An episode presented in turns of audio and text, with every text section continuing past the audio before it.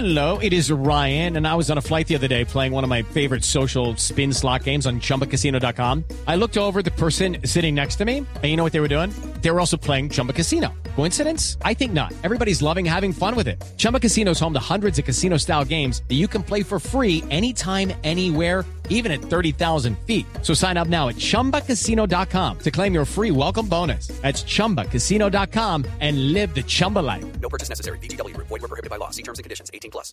Big tobacco cigarette butts filter practically nothing and are made of microplastics that are toxic and cunning. More than 15,000 fibers lurk in every cigarette butt you see. Could they harm your families? Quite possibly. They could end up inside of you, your bodies, their prey.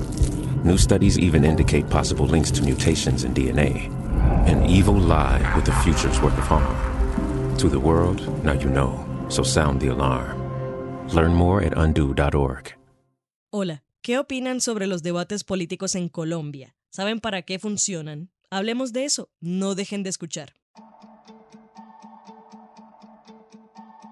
Si me dieran una moneda de mil cada vez que alguien me ataca personalmente durante una discusión, tendría suficiente dinero para comprar una canasta básica. Y eso es mucho, ¿eh? La carne, el plátano y el queso están caros. Ahora, si me dieran una moneda cada vez que alguien me ataca personalmente durante una discusión, aludiendo a mi salud mental para minimizarme, tendría suficiente dinero para comprar lo mismo básicamente. O sea, en serio, está caro. Esta es la falacia ad hominem, la cual busca desacreditar a una persona en lugar de a su argumento. Y sepan que este tipo de ataques no tienen valor alguno a la hora de debatir. Sí, sin vergüenza puedo decir que sufro un trastorno depresivo persistente y un trastorno de ansiedad generalizada. Pero eso quiere decir que lo que estoy argumentando sobre, no sé, el impacto del mercurio en el medio ambiente y la cadena trófica es mentira? Para nada. ¿Y por qué lo digo? Cuando fui a visitar a Gustavo, me acuerdo que él estaba en una gran depresión, tirado en el piso, sin poder moverse. Así que yo esas, es decir, no me voy a meter en tu vida privada, Gustavo, pero lo que el país sabe es que si hay alguien que enfrentó a Esa Ernesto enfermedad Samper, no sufro fui yo. Fico. Como alguien que asista a terapia de manera intermitente desde 2014, puedo confirmar que nuestros trastornos psicológicos, de ser bien tratados, no tendrían por qué entorpecer nuestro desempeño ni la calidad de nuestros argumentos. Uno pensaría que nadie tiene derecho a utilizar ese tipo de ataques personales en contra de uno, infantilizándonos. Pero lo cierto es que en campañas políticas, esta es una estrategia muy buena. Esto es Impertinente. Mi nombre es Paula Cubillos. Quédense con nosotros. Sé que muchas veces he dicho cosas parecidas, pero ¿qué sé yo sobre debates políticos? Hasta hace unos días pensaba que lo suficiente. Creí que funcionaban como cualquier otra discusión, con los mismos alcances y consecuencias. Pero pregúntenme si estaba equivocada. Estabas equivocada. Sí, y lo más gracioso es que tenía herramientas para no estar tan fuera de lugar. Resulta que una de las materias que tuve en primer semestre de la carrera de comunicación social fue expresión oral, y una de las clases giró en torno a la imagen y a la comunicación no verbal que los participantes de un debate debían procurar mantener. ¿Y por qué eso es importante? ¿Acaso la calidad de nuestros argumentos no es lo que realmente vale? En el mundo real, mm, parece que no es tan así.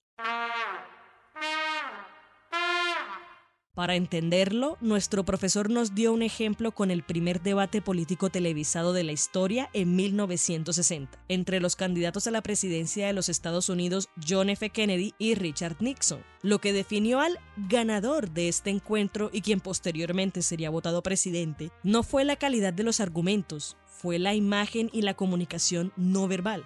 John F. Kennedy se había preparado para la ocasión, dándole importancia a aquello que lo ayudaría a dar una buena impresión a los televidentes del otro lado de la pantalla. Su maquillaje, su semblante, su forma de sentarse, de pararse, de mirar, de sonreír, su traje azul que contrastaba perfectamente con el fondo y mucho más. Richard Nixon, por su parte, estaba recuperándose de una cirugía de rodilla. Tenía fiebre, estaba de mal humor, denotaba nerviosismo, dudas, vistió un traje que se confundía con el fondo, se pasaba secando el sudor de la frente, en fin. Sería esperanzador decir que los argumentos dictaron al ganador de este debate, pero no, fue aquello con lo que los potenciales votantes pudieron sentirse más identificados, la imagen del candidato. Cómo se veía esa persona que quería liderarlos. Los candidatos, eh, a pesar de, que otro candidato está hablando en ese momento, suelen olvidarse que la Cámara suele hacer paneos a todas las personas que están presentes. Entonces, en algunos momentos se enfocan en el candidato que está dando su respuesta, pero en otros momentos suelen hacer un plano más abierto para dejar ver qué es lo que están haciendo los, los otros participantes.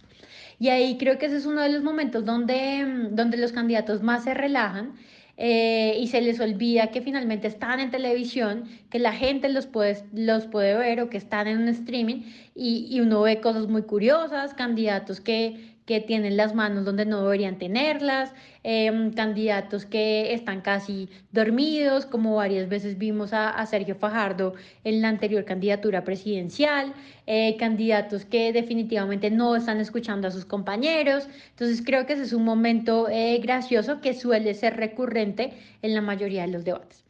Ella es Angie González, directora de la especialización en marketing político y estrategias de campaña de la Universidad Externado de Colombia. Inicialmente íbamos a conversar por Zoom, ya saben, para hacerlo más cercano, pero ocupaciones laborales y un trancón de Bogotá hizo que termináramos hablando por WhatsApp. Ella por notas de voz, yo por escrito. Pero, hey, fue muy agradable y ahora sabrán por qué. Angie González fue la persona que me hizo ver que, por más que quiera forzar mi lógica de que los debates políticos deben medirse por la calidad de los argumentos de un candidato o una candidata, la realidad es que estos eventos no son para abrir espacios de conversación ni para ganar más votantes. Dentro del tema de la comunicación y el marketing político, eh, los debates están muy bien estudiados, muy bien analizados y debes tener en cuenta que lo que nos dice, em, lo que nos dice, digamos, la técnica, lo que nos dice la teoría y lo que nos dicen años de aprendizaje, es que los debates no le ayudan a ningún candidato a sumar puntos. Eh, por el contrario, digamos que los, los debates para lo que sirven es para que los candidatos pues presenten sus propuestas, pero lo que hay que tratar en los debates es de no perder puntos. Entonces, los, los, debates no son espacios para ganar mayor favorabilidad de las personas, sino para reforzar a los votantes que ya piensan votar por mm, X, Y o Z candidato. Y lo importante es que los candidatos no se equivoquen, porque si bien no pueden ganar nuevos votantes, sí podrían llegar a, a perder votos. Paula, eso es obvio. ¿Acaso nos crees ingenuos? Para nada.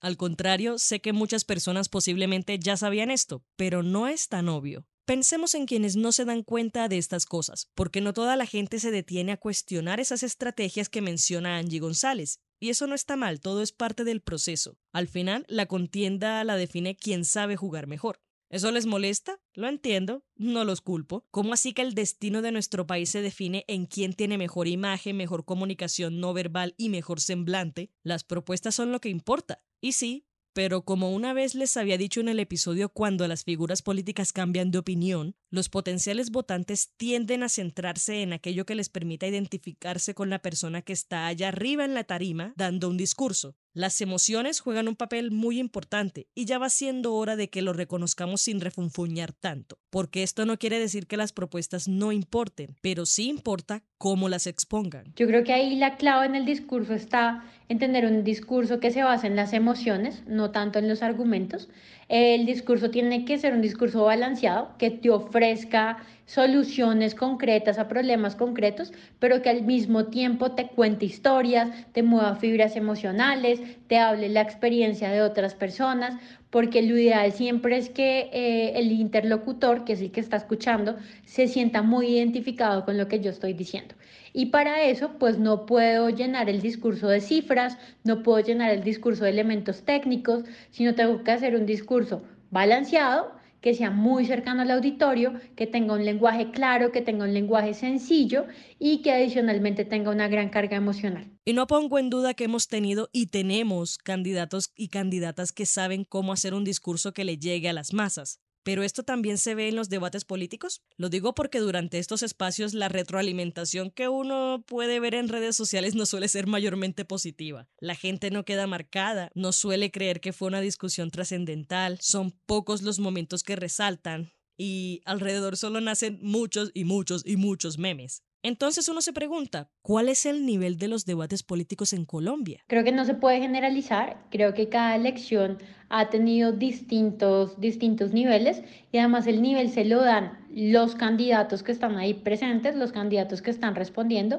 y también el contexto y los temas que se tratan.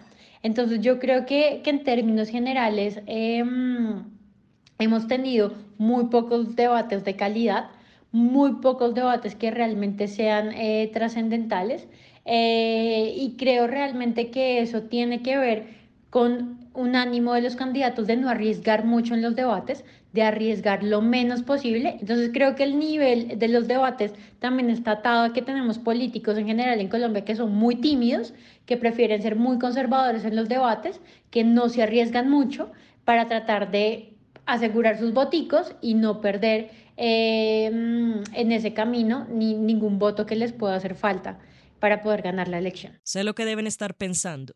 En los debates políticos de Colombia solo se atacan unos a otros, como si de una batalla de gallos se tratara. Pero fíjense que, como había dicho al principio de este episodio, eso no significa necesariamente que sea una mala estrategia atacar personalmente a tu contrincante. Los temas de salud, los temas de salud física, pero también mental, eh, todo lo que tiene que ver como con la persona del candidato son muy tenidos en cuenta y de hecho también se lo cuentan a los electores y es eh, una de las razones yo creo, bueno, en realidad no creo, también está estudiado de esa forma, que eh, los electores votan en, en, términos generales por candidatos sanos. Entonces, lo que sí está demostrado es que si uno mina la credibilidad del candidato en relación a su salud física o mental, sí puede lograr que em, pues las personas piensen que es la, no es una persona que debería estar enfrente de su país, de su gobierno, de su alcaldía, de su gobernación,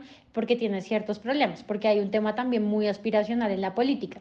Entonces, eso sí mina eh, la posibilidad de que algún cierto de persona, eh, algún tipo de persona que pueda estar indecisa, pues al final decida no votar por esa persona. Ah, entonces lo que dijo Ingrid Betancourt está bien, pues que siga perpetuando esa manera de usar el lenguaje. A ver, si eso no correcto, eso lo podemos debatir en otro episodio. Pero por esta vez quedémonos con esto.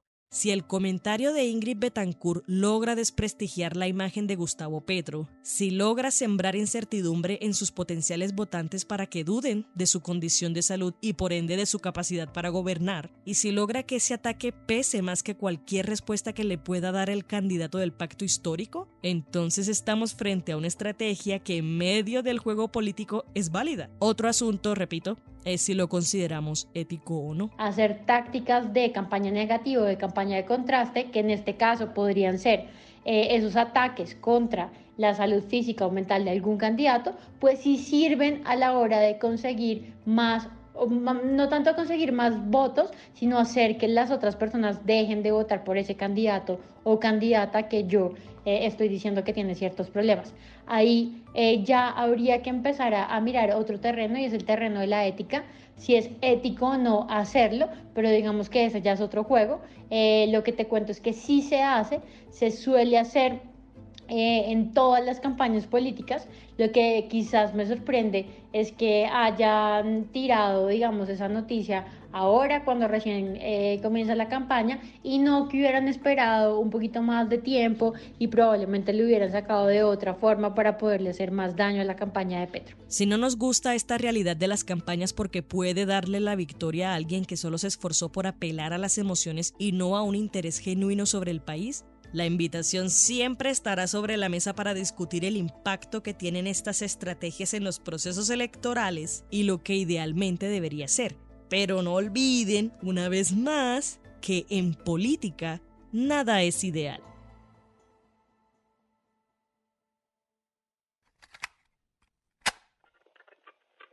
Este fue el episodio 19 de Impertinente, el podcast de opinión del espectador. Si quieren escuchar más, entren a www.elespectador.com o a su plataforma de streaming favorita. Agradecemos a Angie González por su participación en este capítulo. La producción edición estuvieron a cargo de Paula Cubillos.